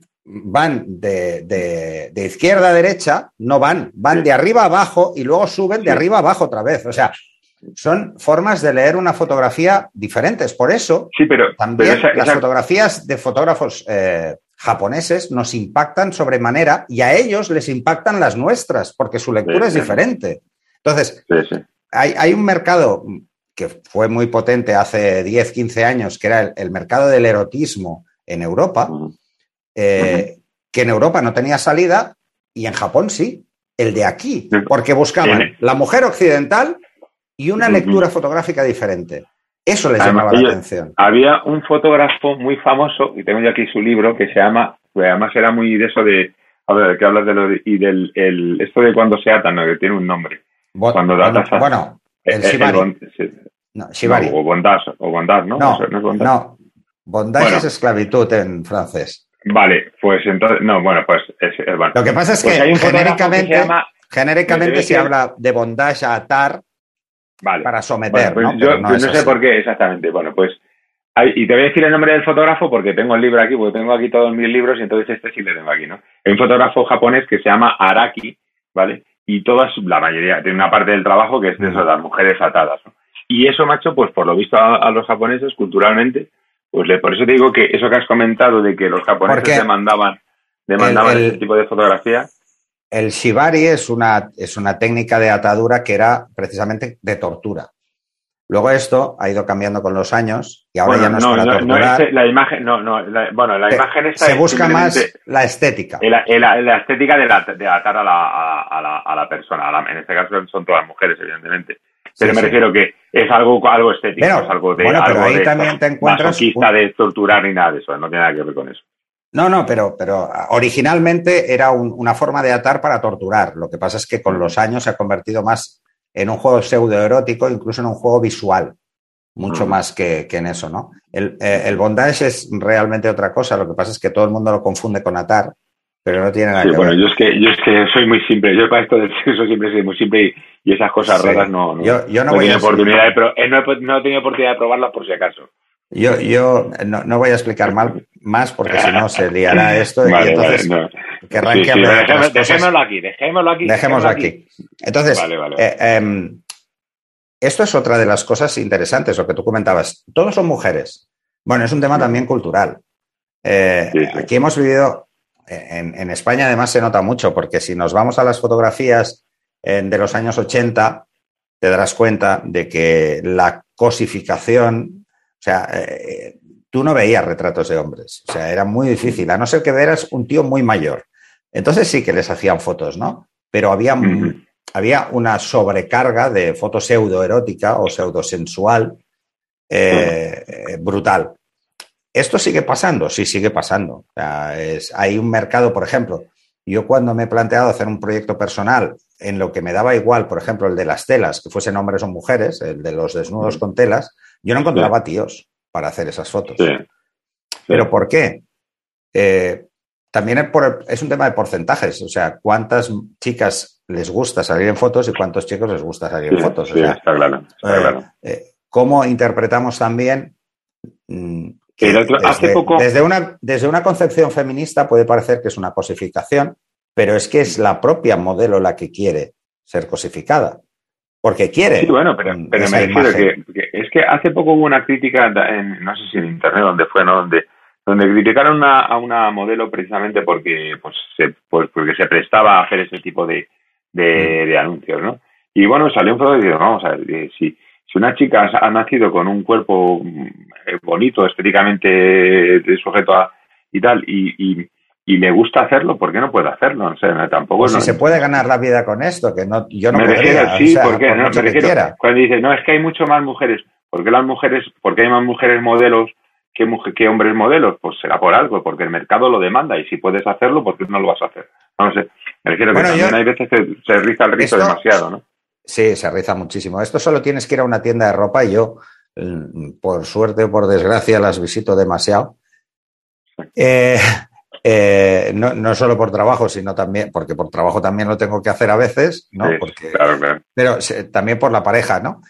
Eh, porque te llevan de compras, ¿no? Y entonces te das cuenta y dices, coño, es, yo se lo he dicho más de una vez, es que las mujeres tenéis mucho más para escoger. O sea, los tíos somos muy básicos en la ropa. Pero es que además, es que te das cuenta de que entras a una tienda es igual, vamos a, sin poner nombres. Entras a una tienda y la sección de mujeres tiene una variedad del copón y los tíos somos todos o azul marino o marrón o negro, pero es que poca cosa más hay. O sea, eso o te vas a lo de adolescentes y dices, bueno, igual no me cuadra. No, no, pero igual no me cuadra porque tiene más color, ¿no? Pero es que además no hacen ni mi talla. O sea, para empezar. Sí, pero me refiero que, pero, pero que hay mucha más, mucha más diversidad y mucha más eso, porque hay mucha más demanda. Hay más demanda. ¿Por qué? Porque la mujer, por lo que sea, pues, pues se, se, cuida más al vestir, se cambia más de ropa, por, por mil historias. Y por eso hay más mujeres modelos que hombres modelos. ¿Sabes lo que te quiero decir? Y si hay, y si hay demanda de mujeres modelos, pues, pues, pues, pues, es que hay más demanda de mujeres modelos, que no hay tampoco darle mucha más, más vueltas al asunto. Nos hemos ido del tema, de, pero, pero bueno, yo creo que es enriquecedor y que puede ayudar. Yo creo que exactamente, que al final todo, todo enriquece. Sí, yo, yo lo que le diría a la gente, así un poco, si quieres, para algún consejo ya final para acabar. Concretar, sí. Sí, en cuanto a qué plantearse. A mí lo que me gustaría es que la gente tuviese muy claro qué esperas recibir cuando subes una foto, o sea, qué tipo de crítica esperas recibir. Eh, es más, yo le diría a la gente que lo diga abiertamente. Es, subo esta foto, quiero que la machaquéis, o sea, que me saquéis toda la mierda, de alguna forma, ¿no? Porque eso ayuda a, liberar y, porque si tú vas con una foto, mira qué fantástica es mi foto, pues si te la destrozan probablemente te, te hundan, te hundan en la miseria. Eh, y entonces, eh, eh, ¿qué tipo de crítica esperas recibir? Porque puedes ayudar mucho a la gente que puede emitir la crítica. Y luego lo que tú decías es animaros a criticar las fotografías, mm, buscando primero entender mm, ¿Cuál es el objeto de la crítica? Si, el objeto de tu crítica es para hacer que mejore el autor, será bien recibida siempre. Sí, exactamente. No, y yo creo que si la, si la, si la, si la crítica es honesta, no, eh, yo creo que tampoco, tampoco pasa nada. Pero me refiero, yo sí que animaría a que la gente se animase a hacer una crítica cuando la gente no, yo, yo no hago una, yo no opino sobre una foto si la gente no pide opinión sobre la foto, eso para empezar, ¿no? Pero si la gente lo pide, la gente que lo pida, yo animaría a que la gente se empezase a animar a, hacer ese tipo de, críticas o, de generar esa opinión, ¿no? Porque que para que para que te des cuenta, porque ese tipo de reflexión que tú haces cuando ves la imagen es la reflexión que tú tienes que hacer cuando vas a hacer tu foto. ¿Sabes lo que te quiere decir? Mm. Entonces, eh, no se trata de hacer fotos compulsivamente, se trata de hacer fotos parándote a pensar, ¿no? Y si tú eres capaz de pararte a pensar eh, o te acostumbras, coges la costumbre de cogerte una foto y mirar, ¿no? Pues, y, ver, oh, pues esto está aquí, esto acá, esta línea, esto me viene aquí, esto, pues esa costumbre luego la tienes que llevar, eh, pues serás capaz de, o te será más fácil llevarla al encuadre de tu objetivo en tu cámara, ¿no? Me refiero que es un ejercicio nada más, ¿no? Y ese ejercicio al principio cuesta y según lo vas haciendo, pues cada vez cuesta menos. Mm. sí, sí, yo creo. Ánimo desde aquí a que la gente se pierda. Sí, sí, yo también. Eh, yo también, de hecho, yo lo he dicho de entrada, a mí me cuesta mucho criticar una foto, salvo que me lo pidan, eh, esto es así, eh, o salvo que vea evidente que puedo ayudar de formas mm, importante a que mejore esa fotografía. Entonces, lo que opto muchas veces es por hacer una crítica mm, al margen. Cuando, veo, cuando veo que está muy lejos, ¿no? Prefiero hacerla a título personal, porque entonces queda como, como menos. ¿Sabes qué pasa? Que mucha gente puede pensar que cuando criticas una fotografía es como decir, yo soy bueno, tú eres malo y por eso te la critico. No. No, no, no. Porque e, e, ese planteamiento es absolutamente absurdo. No, pero a mí me lo han llegado a decir, ¿eh? O sea, es que me critica la foto uno que hace unas fotos de mierda. Digo, vale, pero es que eso te va a pasar. O sea, eh, a ti te parecen una mierda sus fotos y a él le parecen las tuyas y ya está. pero... sacarlo de plano personal, o sea, realmente mm. intentar buscar en cualquier crítica puntos positivos donde podéis tirar y aprender y mejorar. Esa es la idea ¿eh? de una crítica, no, no, debería ser otra. Eh, y también que la gente un poco se olvide, si no las conoces muy bien, no intentes juzgar una foto solo técnicamente porque es muy difícil más difícil de lo que pueda parecer, aunque toda la gente crea que es más fácil criticar técnicamente, que no es nada fácil. Sino, yo creo que una de las cosas importantes de una foto es, independientemente de lo que nos haya podido adelantar el autor, que eso alguno lo hará, otro no lo hará, es eh, ¿qué, te, ¿qué te dice esa foto? O sea, ¿qué te evoca? Y si no te evoca nada, hay que decirlo. y eso, Sí, pero y, pero y aparte hay que tener una cosa muy importante. Creo que, mira, has comentado una cosa que también es importante.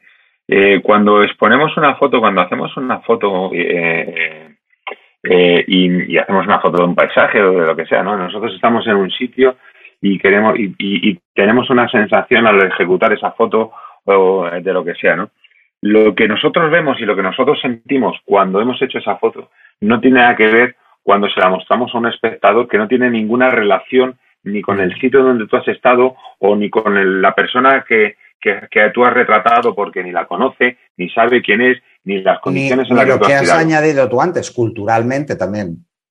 Claro, claro, claro. Entonces, eh, me refiero, tenemos que, también saber que cuando nosotros ponemos exponemos una, foto a la crítica, tenemos que, entender, que, saber que la persona que, va, que, haga esa crítica no tiene ningún tipo de relación con tu imagen, no tiene ningún tipo de vínculo, con lo cual no tiene, y tampoco tiene ningún tipo de empatía, ¿no? Te, le puede gustar más o menos la foto, pero pero, pero no tiene, lo que, lo que tú ves en la imagen no tiene por qué ser coincidente ni, ni, ni parecido con lo que pueda ver cualquier otra persona, ¿no? O sea, es que de hecho, yo siempre cuento la anécdota de, de, de, la foto de ese mamado, de una foto de, de una de, de herramientas en, en, que expuso en Alemania, y en mitad del, del, de la foto de las herramientas, pues estaba el símbolo del comunismo, del el, la y el martillo, ¿no?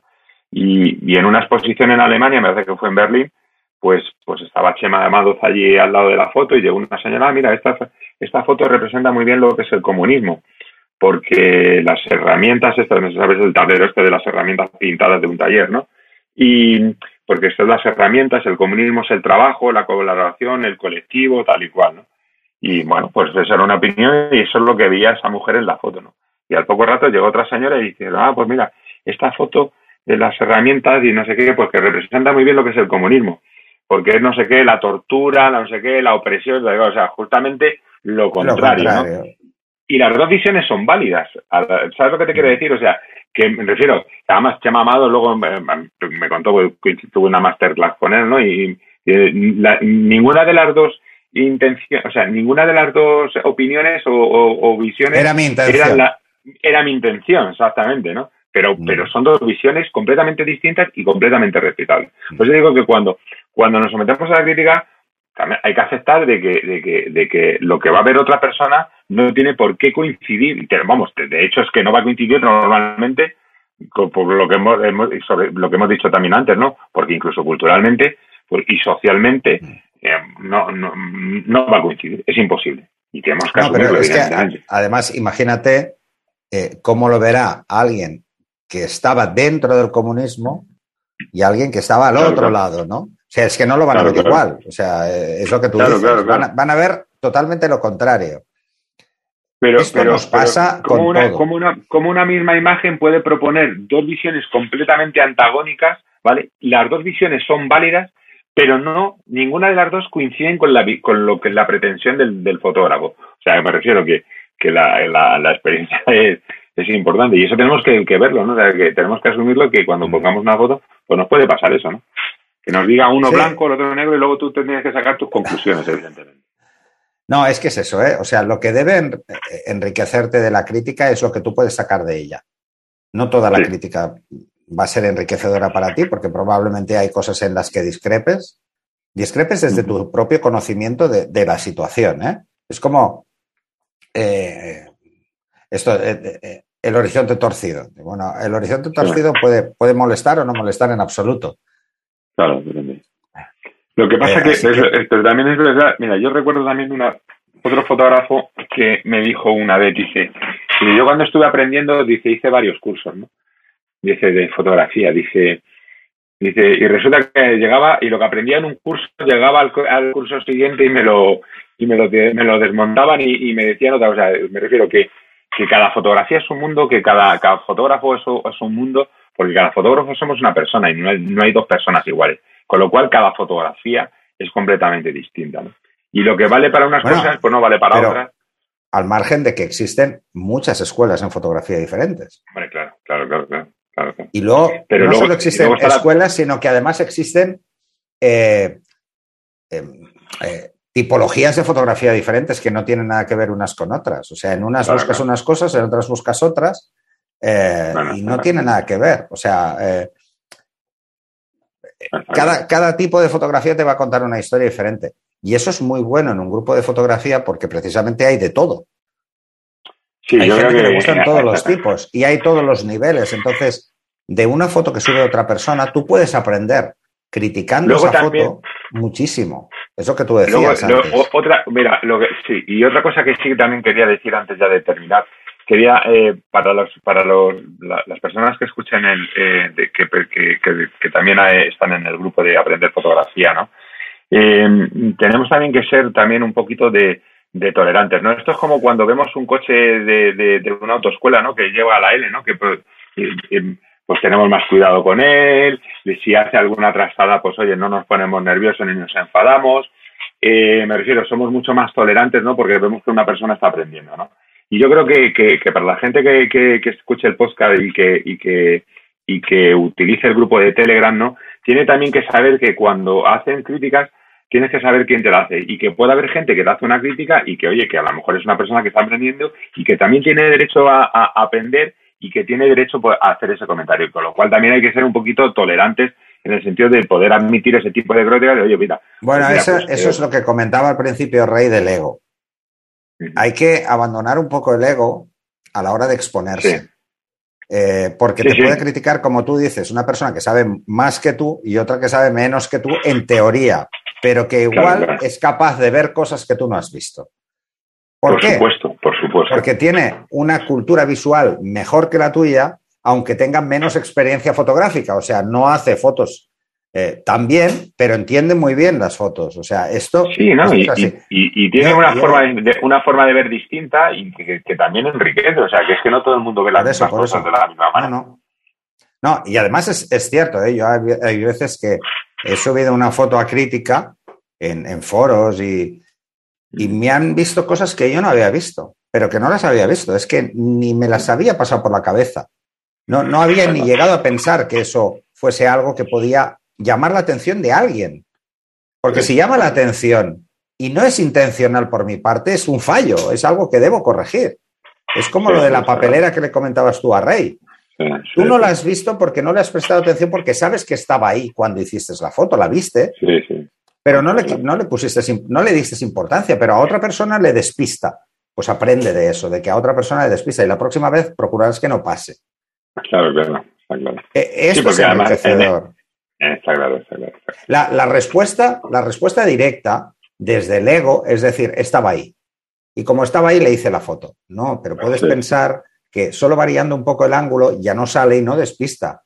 Bueno, pues a mí esto me ha pasado mil veces, porque también me despisto. una, eh, eh, cosa es que. Tú imagínate lo que es hacer un reportaje, un, un, eh, un, reportaje de calle, un, street style, ¿vale?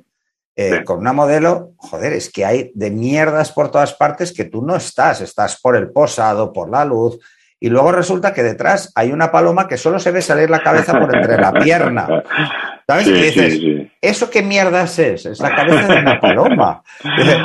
bueno, es que no, como no le veo el culo, no sé lo que es. Vale, pues mira, oye, la próxima vez te fijarás. Y sí, sí, yo he aprendido muchísimo. Las primeras fotos que hice de Street Style, te lo juro que eran un puto caos, porque dices, a ver, es que resulta que se ve casi igual de clara la cara que hay detrás de la modelo de un tío que está pasando que la de la modelo. a la próxima vez arriesgas más, juegas con menos profundidad de campo para que no te pase esto. Vale. Bueno, pues luego está la paloma, pues luego no sé qué, dices.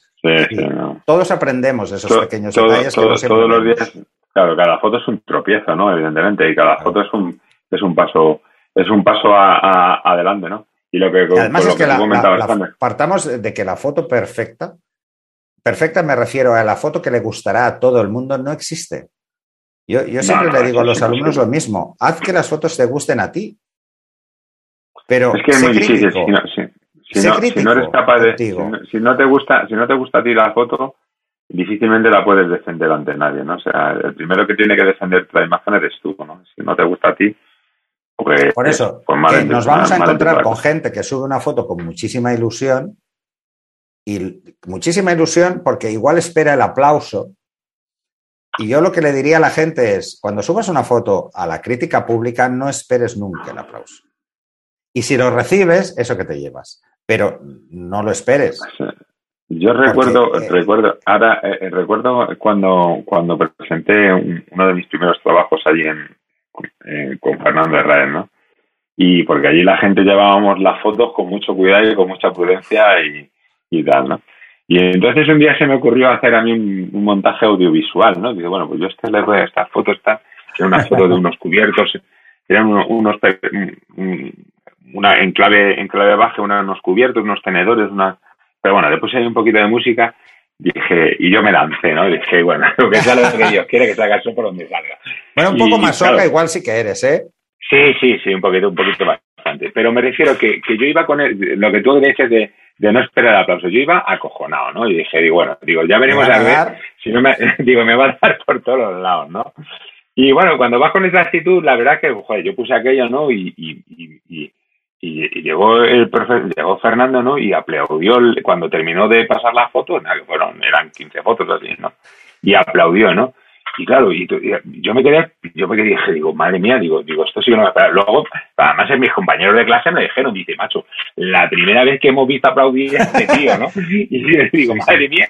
pero vamos, escucha, yo iba acojonado, pero acojonado. Entonces, claro, me refiero que cuando vas así con esa actitud, ¿sabes? Dice, bueno, ya, si me dan una colleja, digo, bueno, es que me, lo merecía, ¿no?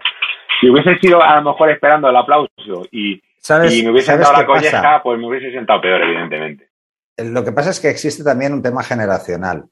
El otro día estaba mirando un, cuadro que no sé de dónde saqué, que era de las, eh, las generaciones. Y esto ya también para acabar, ¿no? Un poco para hacer, eh, no sé, una reflexión al respecto de, las diferencias generacionales, que algunas son mm, brutales. ¿eh? Y entonces me vi un cuadro, a ver si lo encuentro. Sí, mira, lo tengo aquí, pero lo guardé en el móvil porque digo, esto lo voy a usar, ¿no? Y entonces habla de la Silent Generation, que es la de los años 30 al 48, y dice, circunstancia histórica, conflictos bélicos. El baby boom del 49 al 68, o sea, los dos somos del baby boom, paz y explosión demográfica. Y como rasgo característico, ambición. En el anterior ponía austeridad. Y luego tiene la, generación X, del 69 al 80, y pone la crisis del 73, ¿eh? obsesión por el éxito. Sí, verdad. Luego la generación Y, los millennials, del 81 al 93, frustración. Y luego la generación Z, del 94 al 2010, eh, que es la expansión masiva de Internet, dice irreverencia. Irreverencia. Y ojo, en función de cuál es tu generación, aceptamos de forma muy diferente las críticas. Porque nosotros que somos de una generación que marca aquí como ambiciosa, la hostia era lo primero que recibías. Sí, sí, sí, sí. De ahí para adelante. De ahí, ya, todo, era todo mejorar. Era todo mejorar.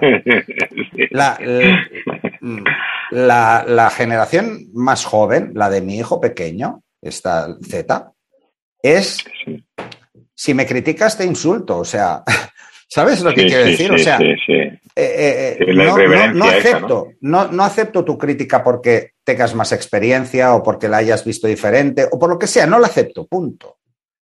Y te das cuenta de que a veces generacionalmente también nos afecta de forma muy diferente las críticas. Y tú y yo somos de una generación eh, que si no te sabías la tabla de multiplicar te daban una hostia directamente. Sí, sí, está claro, está claro. Directamente, o sea, es que era así de bestia, ¿no? Y, encima te callabas y te acojonabas y al día siguiente la sabías mejor que nadie. ¿Por qué? Porque si no te la daba el profe y luego tu padre, ¿no? es que esto era así. Es otra generación. Y eso también influye un poco y puede llegar a influir, aunque parezca algo totalmente anecdótico esto de las generaciones y que no se pueda creer mucho porque es una generalización demasiado bestia, pero en parte sí que es así. O sea, en parte afecta de forma muy diferente. Yo me he dado cuenta dando clase.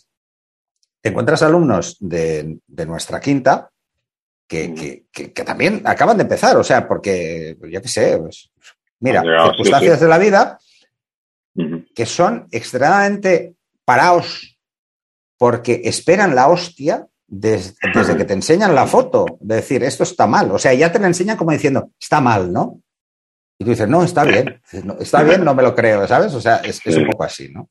Entonces, quizá también eh, el cómo, eh, esto ya sería un poco más extremo, pero tendríamos que poner ahí, oye, ¿tú cuántos años tienes? Y entonces eh, sería como preguntar, ¿y tú de dónde eres? ¿no? Sí, sí, ¿y tú de quién eres? Preguntar cuántos años tienes, como debe decir, a ver, ¿voy a ser irreverente? ¿Voy a ser de hostia dura o voy a ser complaciente? ¿no? Pero bueno, es, es lo que hay. Yo por eh, terminar solo, solo, solo quiero decir a los, a los, a los miembros del grupo, a los que me conocen no hace falta, pero a los que no me conocen que sepan que bueno, que mis críticas siempre van desde el respeto. Son sinceras, pueden ser ácidas, no creo que sean duras, ácidas sí y con ironía y que bueno, que, que no pasa nada, vamos, que, que es lo que hay, que soy así y ya está. No, pero no, no, no es con, nunca con mala intención, evidentemente. A ver, una crítica, cuando te tomas tu tiempo y tú te tomas mucho tiempo en hacer una crítica, no es, un, no es baladí, tus críticas no es voy a soltar la primera que se me pasa por la cabeza. Eh, visto cómo te expandes algunas veces en la reflexión, no es una. Y además, luego, que además eh, eh, eres de bajarte la foto, hacer dibujos, líneas, para que se vea exactamente lo que quieres explicar. Yo creo que todos en el grupo deberían agradecer que el sarcasmo sea parte de la crítica para quitarle peso. O sea, tú usas el sarcasmo para que no parezca una agresión. Hay gente que puede entender el sarcasmo y gente que no, pero yo creo que todo el mundo debería valorar y valorar muy positivamente todo el tiempo que dedicas a cada foto que, Yo creo que, a ver, yo creo que, que, dedicarle, por eso digo que, pero yo creo que eso también tiene que formar parte de todo el mundo que quiere intentar hacer una crítica, ¿no? Pero es que te ayuda a ti también sí, sí, sí, claro. Que, pues, yo, yo, lo hago porque me gusta, ¿eh? O sea, que, que, mm. quede claro que yo lo hago porque me gusta. Pero te tienes que tomar un tiempo y, claro, yo me descargo la imagen y la veo y la analizo y la pienso y yo no suelto la porque me parece que esa es la forma respetuosa de poder hacerlo. Eso Otra cosa es que luego diga la verdad. Pero yo creo que el respeto lo, lo demuestras haciendo ese, tomándote ese tiempo y analizando la imagen como la tienes que hacer. Claro que me gusta el sarcasmo, porque yo soy así, ¿no? O sea, yo como digo muchas veces, yo es que el sarcasmo lo utilizo en mis fotografías, utilizo el sarcasmo. ¿Sabes lo que te quiero decir? Entonces, el sarcasmo forma parte de mí, forma parte de mi vida, no lo puedo evitar, a veces no lo puedo. Lo que pasa es que también yo, yo lo que pasa, que hay gente que... Yo, yo soy muy sarcástico, pero no... Pero, espera, es que hoy estoy, eh, hostia, estoy, estoy fatal, ¿eh? Las palabras a veces, y esto me recuerda lo que me pasó hace tiempo. Eh, yo uso mucho el sarcasmo pero no epistolarmente. O sea, escribiendo me cuesta. Me cuesta precisamente porque eh, no lo uso como argumento, no, uso el sarcasmo para escribir, pero sí en, una conversación. En una conversación lo uso mucho y, tú tienes esa facilidad. A mí eso me falta, ¿no? Entonces, no facilidad. A veces, mis comentarios podrían parecer todavía más duros y por eso a veces digo, bueno, me freno, ¿no? Pero mm. el ejercicio de hacer, que haces tú, de coger la foto, bajártela, mirarla con calma, es algo muy a respetar, porque eso, sobre todo, es, demuestra tu respeto hacia el autor de la fotografía, porque lo tomas en serio. Yo lo que le diría a todo el mundo es que haga ese ejercicio. Coja la foto, no la mire en el móvil si es posible, la mire desde el ordenador, se la, se la mire un buen tiempo, intente reflexionar sobre la fotografía y luego lo escriba. Y cada uno lo escribirá pues con, más gracia o menos gracia, pero... Porque sí, mira, porque además esto, esto puede, puede retomar un poco con, o conectar un poco con el podcast que hicimos de los, de los de las emociones, ¿no? Porque si tú ves una foto y lo primero que se te pasa por la cabeza es lo que tú sueltas y lo que tú opinas de la foto, ¿vale? Estás hablando desde el terreno de las emociones, ¿no? Y el terreno desde las emociones, de las emociones ya dijimos en su día que era algo, eh, algo irracional, algo, algo que no tiene, que no tiene, no tiene razón, o sea, no tiene, no tiene ningún tipo de, de razonamiento. es algo que tú sientes y son, son zonas del cerebro totalmente diferentes las que Claro, por eso. Y, lo, y luego, entonces, el, el, tema de. Además, es que depende mucho de cómo sea tu día, ¿eh? Ojo. Claro, claro, claro, exactamente. Porque tú igual has tenido un día de cojonudo y te parece todo maravilloso a primer golpe, y luego vas a tener un día de mierda y todo te parece un asco. Es lo típico que, que tienes un, un, día de mierda, coges el coche, sales a la calle, pasa uno. Igual de rápido que ha pasado el del día anterior y le dices de todo. Y exactamente. Pues sí, sí, pero es que es así, ¿no? Por eso digo que, que, hay que pararse un poco y decir, bueno, ¿qué es lo que tengo delante, no? Porque si lo hacemos solo por la, por, por, por la, la, primera reacción que tengamos, estamos recurriendo a, a, las emociones y las emociones, como ya hemos dicho, pues es algo, algo irracional, algo, algo, es un, un reflejo eh, un, eh, involuntario prácticamente, ¿no? Y hay que llegar un poco a eso, hay que llegar un poco a, dar un paso más. Y yo creo que eso, que yo creo que la gente sí, yo sí noto que la gente ve que cuando me tomo, que me tomo un tiempo y que la gente eso lo, suele respetar y lo suele agradecer, ¿no? Y, bueno, y, yo creo poco a poco, poco a poco mi sarcasmo y mi ironía se va conociendo y ya la gente, bueno, lo va, lo va tolerando. yo, yo creo que todo el mundo lo entiende, porque ya te conocen es así. Yo mm, daría tres consejos básicos. El primero, antes de subir una foto, entiende la dinámica del grupo, porque si acabas de aterrizar, subir una foto, si solo quieres aplauso, eh, no va a funcionar. No va a funcionar. Segundo, antes de criticar una foto, analízala con tiempo, que estés tranquilo en tu casa, relajado, mm, sin ninguna prisa, porque se lo merece el autor, se merece que le dediques un tiempo de reposo. Y luego, antes de subir una foto, haz el mismo ejercicio. Tómate con calma qué es lo que vas a subir, reflexiona sobre lo que vas a subir y entonces seguro que subirás una foto de más calidad y, de, y que la gente agradecerá más. No, o sea, no nos volvamos locos subiendo por subir, no critiquemos por criticar, eh, serían mm, los consejos básicos y el, primero que es, mm, primero antes de subir una, la primera foto, reflexiona sobre lo que ves de las fotos de los demás y te darás cuenta de que te ayudará mucho a no precipitarte, aunque te haga mucha ilusión subir una foto, porque cuando alguien sube su primera foto le hace ilusión ver qué recibe, ¿no? Eh, pero esto, esto es como eh, cuántos fotógrafos triunfan en este mercado.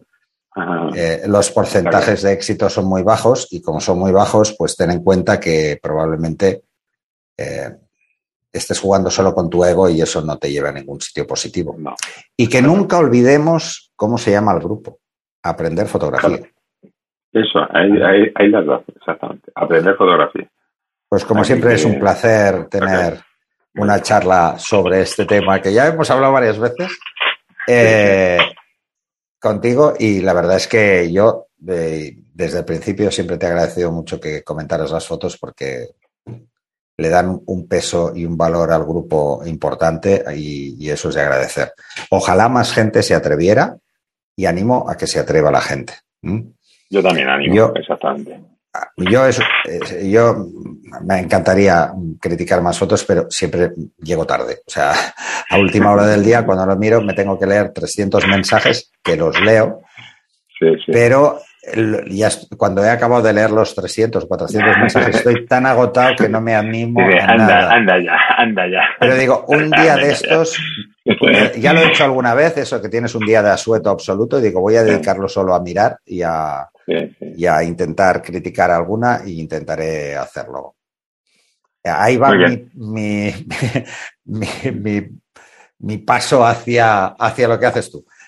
No llegaré a ese nivel, pero bueno, porque yo estoy de llegar a dibujar ya esto ya, esto ya es. Bueno, bueno, pero oye, me lo han dicho, dice, no, pero es que joder, es que haces una línea recta, yo no sé qué, digo, pero oye, que yo, que yo hago así con el dedo en el teléfono y, lo hace el teléfono, que yo tampoco que lo haga exactamente así, Tampoco es mérito mío, joder. Pero bueno, la verdad es que... no, y además, eh, y además es que a mí el, y esto lo tengo que decir a todo el mundo, o sea, yo el móvil lo llevo a todas partes, como todos en, eh, aunque no sea de la generación Y, eh, yo lo llevo a todas partes, pero a mí me cuesta mucho leer en el Telegram en el móvil. me, gusta más, me gusta más verlo en el ordenador porque con el monitor de 27 pulgadas, pues como estoy más mayor, no tanto como tú, pero estoy mayor, me cuesta, me cuesta menos leer y veo mucho mejor las fotos, porque en el móvil ya sabemos todos que, depende de donde estés, la luz cambia y te puede destrozar una foto que es muy buena y tú verla fatal. Eso, también es verdad. ¿eh? Cuando se ven las fotos solo desde el móvil hay que también tener un poquito de prudencia al, al, al, al comentar o al opinar sobre ellas, porque hay veces que ves cosas que no que no se corresponden con la realidad. Yo sé que el monitor del ordenador está calibrado y la luz que tengo aquí es una luz que me va bien eh, y entonces prefiero mirarlas ahí. Entonces, claro, tiene que, tengo que estar en el ordenador para poderlo hacer. Pero bueno, mm, esa es otra. Intentaremos estar más. Eso para el próximo capítulo. Pues muchas gracias, eh, Giordano. Eh, gracias a ti, como siempre, por contar conmigo. Eh, sí, es un placer, ya lo sabes. Hostia, que nos estamos aquí dando jabón, pero a saco, ¿eh? eh bueno, eh, espero que os haya gustado el programa. Ya sabéis que lo hacemos desde todo el cariño para intentar ayudaros todo lo que podamos. Os animamos a los que no conozcáis el grupo de Aprender Fotografía que entréis. Es un grupo fantástico y gente fantástica y se puede aprender mucho de los compañeros que hay en este grupo.